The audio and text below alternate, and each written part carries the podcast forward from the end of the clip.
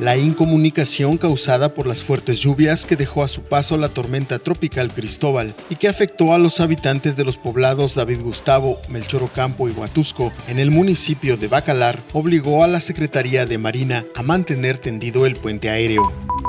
La Secretaría de Educación de Quintana Roo logró un acuerdo con el Centro Nacional para la Evaluación de la Educación Superior, por lo que el costo del examen para ingresar a preparatoria tendrá una disminución de aproximadamente 50 pesos. A través de helicópteros de la Secretaría de Marina, cinco personas, entre ellas dos mujeres embarazadas y un hombre con malestares, fueron evacuados de la comunidad de David Gustavo, la cual quedó incomunicada debido a las lluvias.